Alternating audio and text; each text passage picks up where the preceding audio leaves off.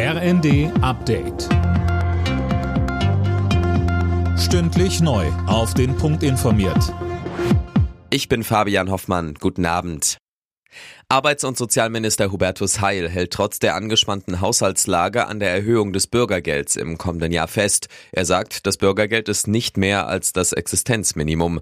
Die Union in der Opposition, aber auch die Regierungspartei FDP hatten zuletzt eine Streichung der Erhöhung gefordert. Heil meint dazu, Ich wundere mich ein bisschen, dass konservative Parteien jetzt Krokodilstränen verdrücken, was die Frage betrifft, ob Arbeit sich lohnt. Wir haben den Mindestlohn erhöht, wir haben Sozialversicherungsbeiträge gesenkt, auch Steuern, wir haben das Wohngeld eingeführt, damit Arbeit einen Unterschied macht. Es ist kein Beitrag zu gesellschaftlichem Frieden, wenn man jetzt Gruppen in der Gesellschaft gegeneinander ausspielt. Das ist keine Lösung des Problems. Die stationären Kontrollen an den Grenzen zu Polen, Tschechien und der Schweiz werden nochmal verlängert. Wie uns das Bundesinnenministerium sagte, sollen sie zehn weitere Tage bis zum 15. Dezember stattfinden. Man begründet das mit der, wie es heißt, migrations- und sicherheitspolitischen Lage.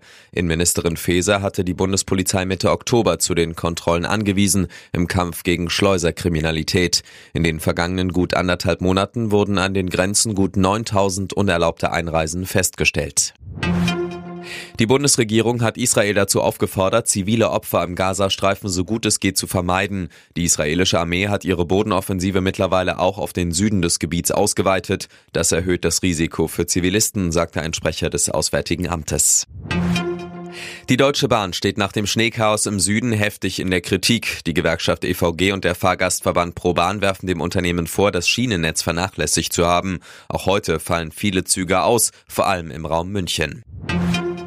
Die U17 Fußball-Weltmeister sind zurück in Deutschland. Der DFB-Nachwuchs hatte sich vorgestern mit einem Sieg über Frankreich in Indonesien den Titel geholt. Junioren-Bundestrainer Christian Wück. Darauf können wir alle stolz sein. Das ist eine Mannschaft, die ich sehr, sehr ungern abgebe. Und ich bin sehr, sehr gespannt auf jeden Einzelnen, wie er sich im Verein und bei uns entwickelt. Alle Nachrichten auf rnd.de